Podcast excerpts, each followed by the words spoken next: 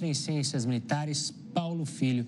Coronel, obrigado pela participação aqui conosco no Jornal da Record News. Eu queria começar analisando é, e pedir a sua opinião justamente sobre essa, essas divergências. Para muitos jornalistas, é, a, o avanço russo, a invasão russa, ela está aquém do que poderia ser, alguns dizem até fiasco. Já o lado russo diz que, por enquanto, segue como um sucesso. Qual é a sua avaliação, nem tanto ao céu, nem tanto ao mar? Como que você encara essa tática militar russa nesse exato momento? Boa noite, Gustavo. A, maioria, a maior parte dos analistas acreditava que a Rússia teria mais facilidade nessa sua ação ofensiva, dada a grande disparidade de meios militares, a grande diferença entre os dois exércitos. E aí os russos entraram por quatro direções principais: direção norte para Kiev, nordeste, o leste na região de Donbas, que são aquelas duas repúblicas separatistas, Luhansk e Donetsk, que a Rússia reconheceu, e sul a partir da Crimeia. Acontece que depois de uma série de avanços, os russos não foram capazes de conquistar as principais cidades. Kiev não foi conquistada, Kharkiv não foi conquistada. Mariupol, nós estamos vendo há já vários, há mais de 20 dias cercada e só agora parece que os russos conseguem conquistá-la. E o exército russo parou, fez uma parada já há 10 dias mais ou menos, com poucos avanços no terreno. A partir daí, os russos intensificaram os fogos, os bombardeios, bombardeios feitos a partir de aviões, a partir de mísseis que são lançados do próprio território russo ou através de tiros de artilharia com grandes danos às cidades, como nós podemos ver nas imagens que vocês estão transmitindo. Então, é, chegou um, a um ponto em que a guerra, que a, a gente chama no meio militar, é, a Rússia chegou no ponto culminante da ofensiva. A partir desse ponto culminante, ela vai ter que fazer uma parada para se reorganizar, reorganizar sua logística, reorganizar seu, seu receber recompletamentos de pessoal, recompletamentos de munições, para aí sim tentar continuar no seu, na sua ofensiva. Por outro lado, os ucranianos fizeram uma defesa muito competente, muito obstinada e estão vendendo muito caro, Gustavo, é, esses avanços, cada palmo de avanço russo. Essa é a minha visão para o que está acontecendo até o, o momento. Oi, Coronel. Boa noite para o senhor da minha parte. É, coronel, eu queria saber o que está por trás da fala do exército russo quando diz que a partir de agora vai se concentrar em libertar essa região do Donbass. Boa noite, Giovana. Um prazer falar com você. Ah, essa, essa afirmação do exército russo de hoje é um pouco surpreendente, uma vez que o presidente Putin sempre disse que o objetivo dos, dos russos era desnazificar, isso entre aspas, é, o, a Ucrânia, ou seja, tirar o governo que ele considera nazista, é uma visão que é dele, que eu discordo, e, ou, e desmilitarizar a Ucrânia. Para desmilitarizar, ele tem que vencer completamente o exército ucraniano, e isso não aconteceu até o momento. A região de Donbas, que é onde estão essas duas províncias rebeldes, Luhansk e Donetsk, que é a que faz fronteira pelo leste da Ucrânia com a Rússia, é onde eles tão, têm conseguido alcançar é, melhores resultados num ritmo muito lento, mas constante de avanços. Então, é, se eles conseguirem, e quando eles conseguirem conquistar todo o território de Luhansk e Donetsk, eles vão poder, é, pelo menos, dizer que atingiram esse objetivo e talvez essa seja a intenção do governo russo, das Forças Armadas russas nesse momento, mostrar que estão próximos de atingir um primeiro objetivo e a partir daí já ter alguma coisa, uma vitória para entregar para o seu próprio povo, para o governo russo, para a comunidade internacional. Mas é, é muito cedo para a gente afirmar que essa ação russa vai se limitar a Luhansk e Donetsk. Nós vamos ter que esperar o desenrolar dos acontecimentos para comprovar se é isso mesmo. Coronel, eu talvez faça agora uma pergunta um pouco mais subjetiva, mas analisando, é, usando a sua experiência de quem é, conhece as forças militares, quanto que o fator moral de uma tropa pode influenciar no combate? Eu pergunto isso porque a gente vê, é, você, o senhor mesmo mencionou, né, essa defesa ucraniana, civis é, se esforçando para manter o território. Em contrapartida, você tem do lado russo muitos militares que imaginavam que a invasão não seria dessa forma, que eles não teriam que atirar num povo irmão é, deles. E, de repente, tudo isso muda. Esse fator moral pode influenciar para o bem e para o mal uma tropa? Sem dúvida nenhuma, Gustavo. Eu vou te responder com uma frase que não é minha, é de um sujeito que sabia muito mais do que eu, que era Napoleão. Napoleão dizia que as forças morais estavam, em relação às forças materiais, na proporção de 3 para 1 numa guerra. Então, Napoleão atribuía às forças morais uma importância muito grande. E não só Napoleão, todos os pensadores militares, desde lá de trás, desde os gregos, desde Sun Tzu, consideravam a força moral muito importante, e ela é muito importante. Então, quando você está defendendo o seu próprio país, o exemplo que você deu dos ucranianos, é, eles estão defendendo as suas casas, aonde eles moram, eles estão vendo as pessoas, as suas famílias tiveram que se deslocar das cidades, ou estão deslocados para locais mais seguros na própria Ucrânia, ou saíram até mesmo do país.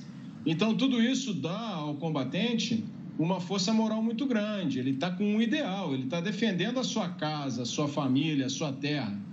Diferente do invasor, o invasor, ele, ele é, é difícil para ele colocar, uma, encontrar uma motivação é, para aquilo que ele está fazendo. Ele tem que ter a missão dele muito claramente colocada. E é o que você falou, existe uma proximidade, né? uma raiz histórica comum entre os povos ucranianos e russos. Muitos dos locais que estão sendo invadidos pelos russos é, são locais onde as pessoas falam predominantemente russo, idioma russo. Há muitas famílias multinacionais em que pai e mãe, é, pai é russo, mãe é ucraniana e vice-versa. Então, é, para o invasor, no caso, é muito mais difícil é, manter essa moral elevada nesse contexto. É claro que nós estamos falando aqui em tese, à distância, mas o fator moral, voltando à sua pergunta, Gustavo, ele é primordial ele é fundamental desde sempre nas guerras da história da humanidade. Coronel, eu gostaria de que o senhor comentasse sobre outro ângulo agora. Estamos falando sobre esses dois povos e, e vários outros países, a partir de agora, reforçam é, o exército, ah, países que fazem fronteira com a Ucrânia, né? Ah, então, tanto a Polônia, é, temos outros, outros países ali do leste que fazem parte, inclusive, da OTAN, que estão reforçando ali as tropas. Isso é só uma questão de defesa, de precaução ou isso pode realmente é, já indicar, já ter sinais ali que eles já estão estudando que existe uma possibilidade de invasão a, a médio prazo, a longo prazo? Essa sua pergunta é muito interessante, Giovana, porque ela me permite fazer uma observação a respeito do resultado da guerra no nível político estratégico para a Rússia. Se nós nos lembrarmos, no dia 7 de novembro de 2019, ou seja, há menos de três anos, bem menos de três anos, o presidente Macron da França deu uma declaração dizendo que a OTAN estava em morte cerebral. O presidente Putin, é, desculpa, o presidente Trump exigia que os, os é, países europeus, membros da OTAN, investissem 2% do PIB em defesa, coisa que os países europeus não faziam. No primeiro dia da guerra, dia 24 de fevereiro, o comandante do exército alemão foi ao LinkedIn e escreveu uma carta dizendo que ele lamentava, mas o exército alemão não tinha as melhores condições para prestar as ferramentas que o país, a Alemanha, precisava naquele momento para enfrentar uma possível guerra contra a Rússia, porque ele considerava que o exército não estava bem preparado, fruto de, uma, de um descaso ao longo dos últimos anos da Alemanha com as suas forças armadas. O que, que nós temos agora no momento? Isso que você se referiu, Giovana. Nós temos a Bulgária, a Romênia, a Hungria e a Eslováquia, países que fazem fronteira com a Ucrânia, recebendo contingentes da OTAN que antes não existiam. Existiam já na Estônia, Letônia, Lituânia e Polônia, e esses contingentes foram reforçados. Você teve uma declaração da Alemanha de que vai investir, vai quase triplicar o investimento em defesa. Polônia quase duplicar o investimento em defesa. Então você vê a OTAN se preparando, a OTAN reenergizada, é, graças, né, motivada em razão do ataque russo à Ucrânia. Então, no nível político estratégico, parece, parece que o resultado obtido foi justamente o contrário do que o presidente Putin queria. Ele queria afastar a OTAN e, na verdade, ele tá, o que está acontecendo é uma OTAN mais próxima do leste europeu, com novo propósito, com mais investimento, é, mais é, concentrada na missão para a qual ela foi criada, que era proteger uma aliança ocidental, à época contra a União Soviética e agora contra a Rússia. Coronel, eu quero pegar justamente essa questão dos países que estão ali próximos e também a OTAN na disputa pela questão logística. Primeiro, a logística de materiais. A gente informa aqui diariamente sobre a ajuda que países estão destinando em armamento para a Ucrânia. O quão complexo é chegar esse armamento até os ucranianos sem ser destruído pelos russos e também a participação humana. A gente tem falado da legião de estrangeiros que participa da guerra em prol da Ucrânia, mas é bom lembrar também que os russos é, importaram justamente combatentes da Síria que estão acostumados com uma guerra é, urbana para participar dessa disputa. Um exército que não é do país, ele pode de fato ajudar é, militares que não são ucranianos e não são russos. É, a conversa entre eles não é muito complexo fazer funcionar, fazer dar certo? Excelente pergunta, Gustavo. O que acontece? É, a logística ela é fundamental na guerra. Essa parada que os russos deram, né? essa, essa o atingimento do ponto culminante da ofensiva, o momento que eles não conseguem mais aproveitar o êxito, que o ataque perde a sua impulsão, se deve justamente às dificuldades logísticas que os russos enfrentam. É, por baixo, bem por baixo, eles gastam no mínimo 5 milhões de litros de combustível por dia nessa guerra. Imagine fazer levar isso lá para frente. Levar comida, levar água, levar suprimentos de toda ordem, suprimentos médicos, evacuar feridos, trazer recompletamentos. A logística na guerra é uma coisa muitíssimo complexa. Aliás, a guerra é muito complexa. O exemplo que você deu dos equipamentos né, militares, dos sistemas e materiais de emprego militar que estão sendo oferecidos pelo Ocidente à Ucrânia também é, são, devem ser vistos sob a mesma lógica. É muito difícil você fazer chegar isso na frente de combate porque certamente os russos estão tentando, ou deveriam estar, se estivessem fazendo a guerra como deveriam fazer, do ponto de vista técnico e tático, os russos devem estar tentando isolar o campo de batalha, impedir que esses suprimentos cheguem. Então, a logística, é, para voltar para uma frase da época de Napoleão lá, os exércitos marcham sobre seus estômagos. É fundamental.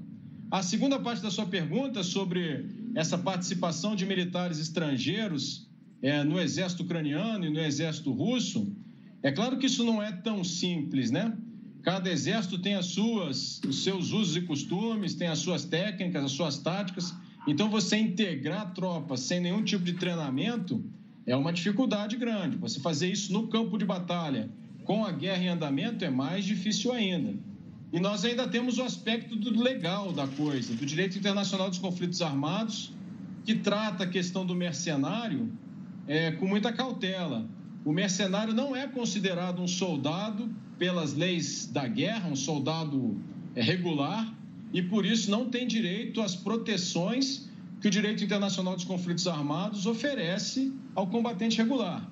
Então, para ele ser aceito, ele teria que ser, entrar regularmente no exército ucraniano, receber o mesmo salário, ser enquadrado na hierarquia e na disciplina do exército. Então, as coisas elas não são tão simples é, quanto podem parecer é, assim à distância, né, Gustavo? Coronel, o, os países que são membros da OTAN fazem algumas provocações, seja por, por declaração, né, defendendo a Ucrânia, seja mandando armamento, enfim, né, essa questão toda que o Gustavo colocou aqui. E além disso, né, fica a, a, provocando a Rússia. É, até um pouco colocando um pouco mais de fogo na história toda, né? Agora, na opinião do senhor, o que, que seria uh, uma efetiva ameaça para uma terceira é, guerra mundial, porque até então os membros da OTAN dizem que não vão colocar exército, né, não vão colocar tropas é, dentro da Ucrânia, também não vão fechar espaço aéreo. Então, o que, que seria entendido como uma verdadeira ameaça para uma guerra é, ficar maior do que já é? O presidente Biden, Giovana, falou que uma, uma troca de tiros entre Estados Unidos e Rússia significaria a Terceira Guerra Mundial, porque isso você sabe como começa e não sabe como termina. E são dois detentores de armamento nuclear, como nós sabemos. Uhum. Qual vai ser o cuidado que todos os lados vão tomar para evitar essa escalada da guerra? É não permitir que uma bomba, tomar todo o cuidado do mundo para que uma bomba, um míssil, uma granada de artilharia caia um centímetro além da fronteira ucraniana. Porque isso, né, a partir do momento que, por exemplo, um ataque dá errado e cai em território polonês e vitima algum cidadão polonês, as coisas podem sair do controle. Então, eu tenho certeza que todos os lados, os russos e ucranianos, vão tomar cuidado para evitar essa escalada. E nós temos um agravante que é a existência, um agravante para essas tensões, né, para esse medo da escalada, que é a existência das armas nucleares é, de nível tático, as bombas de nível tático. É, Para vocês terem uma ideia, a bomba de Hiroshima e Nagasaki era uma bomba de 13 quilotons. Um quiloton corresponde a mil quilos de TNT. É, as armas é, estratégicas que vão dos mísseis, dos submarinos ou são lançadas de avião, elas podem ter até 50 megatons, uma, um, poder, um poder de destruição muito maior. Essas armas estratégicas são as que são a mútua destruição assegurada. Ou seja, um país atira de um lado, o outro atira do outro e todo mundo é destruído. Por isso ela não acontece, nunca aconteceu na Guerra Fria, porque esse medo de que o outro reagisse evitava seu emprego. Só que a bomba tática, ela pode ter 0,1 quiloton. Lembro, a bomba de Hiroshima, como eu disse, 13 quilotons. Essa pode ter 0,1, 0,2 e ela tem um poder destrutivo muito limitado. Então, qual é um grande temor dos analistas? Que a Rússia empregue, por exemplo, em uma área desabitada ou que provoque poucas baixas da Ucrânia, uma bomba dessa de baixo teor destrutivo, só para dizer: olha só, eu tenho, vou usar se eu precisar. E isso talvez não provocasse uma reação é, ocidental, afinal, seria só na Ucrânia, seria um efeito muito limitado. Ou se, mas só que isso é dançar à beira do precipício, né, Giovana? É, esse é o medo que os analistas têm de uma escalada da guerra quando um dos, um dos participantes da guerra é um país como a Rússia, segunda maior potência militar do planeta, maior arsenal nuclear do mundo. Coronel, ainda nessa linha que você e a Giovana mencionavam e que o senhor falou das bombas nucleares, é, o governo americano, o presidente Joe Biden, em Bruxelas, também falou sobre a possibilidade do uso de armas químicas e biológicas por parte da Rússia, que seriam respondidas à altura. Ele deixou em aberto. Mas vale esse mesmo pensamento para armas químicas e biológicas, desse pensamento dessas armas táticas que você mencionou? É, o problema da arma química e da biológica é que você muitas vezes não consegue conter os efeitos, Gustavo, né? Uma arma biológica é um, é um vírus, pode ser um vírus. Imagine um, um vírus sendo espalhado pelo, por, pela Ucrânia, isso vai se espalhar e vai ganhar o mundo. Poderia né, se espalhar e ganhar o mundo. Uma arma química tem efeitos mais limitados, mas é uma arma muito desumana, né? causa muito sofrimento. Então, é impensável, assim, embora exista precedentes, né? Infelizmente, Há acusações de que os russos utilizaram esse tipo de armamento é, em outros lugares, né, na Síria e, e talvez na Chechênia, mas não há uma comprovação efetiva, até onde eu sei. Mas o uso de armas químicas e biológicas ele é um tabu por causa do tamanho sofrimento e da falta de controle que isso pode ocorrer seria uma uma tragédia, né? Então é impensável que isso aconteça. A gente torce muito para que não aconteça e acredita que não acontecerá. Coronel, fazendo um balanço em relação às duas partes, né, da Ucrânia e da Rússia, o senhor acredita, né, que um presidente como Zelensky, que tem tomado a frente, uh, tem se uh, tem usado muito mais a palavra, né, para combater a Rússia, tem dado mais certo ou o exército do Putin acaba levando vantagem? Na opinião do senhor, o que que uh, qual lado está pendendo mais para essa guerra? Digamos assim, quem seria o, o, o vencedor, uh, se o senhor uh, pudesse avaliar isso neste momento? É, se a gente está falando dos aspectos de liderança, Giovana, o presidente Zelensky tem mostrado, sim, um grande domínio da, da comunicação, da forma de se expressar. Ele é um profissional da área, ele é um ator de origem, né? Então, ele tem um bom conhecimento do, da câmera, de como se expressar.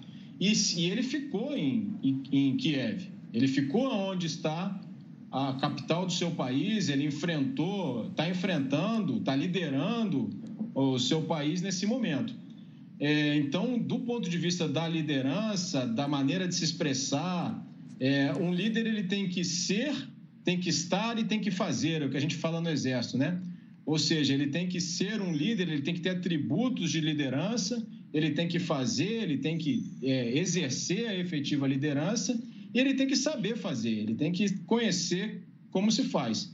E o presidente Zelensky, embora seja criticado por alguns, né, até mesmo ridicularizado por alguns pela sua origem como humorista, ele está mostrando uma efetiva liderança.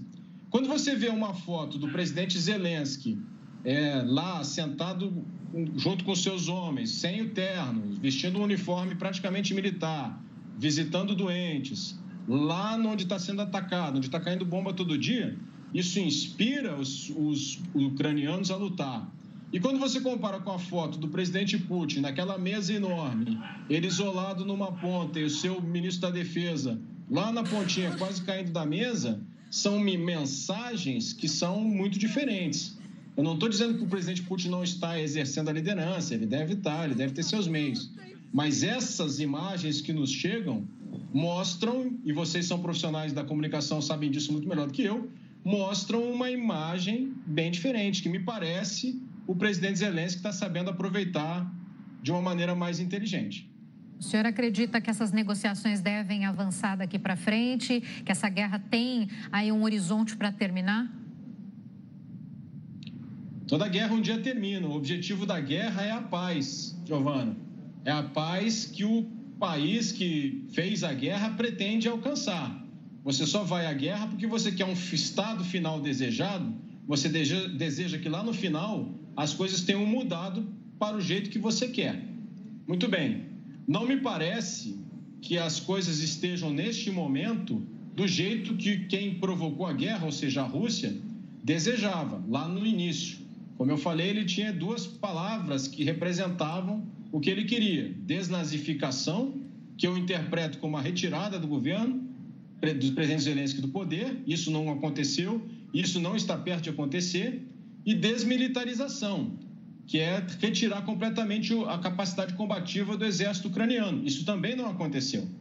Então, se os russos buscarem um acordo de paz nesse momento, eles vão buscar sem terem atingido os seus objetivos. Aí nós temos que avaliar, e nós não temos todas as ferramentas nesse momento, para ver se cabe, se, se o presidente Putin está disposto a pagar esse preço político de encerrar a guerra sem ter atingido os seus objetivos. Afinal, ele vai ter que, ele vai ter que é, é, justificar para o seu povo as mortes, os gastos, as sanções econômicas que as pessoas estão sofrendo.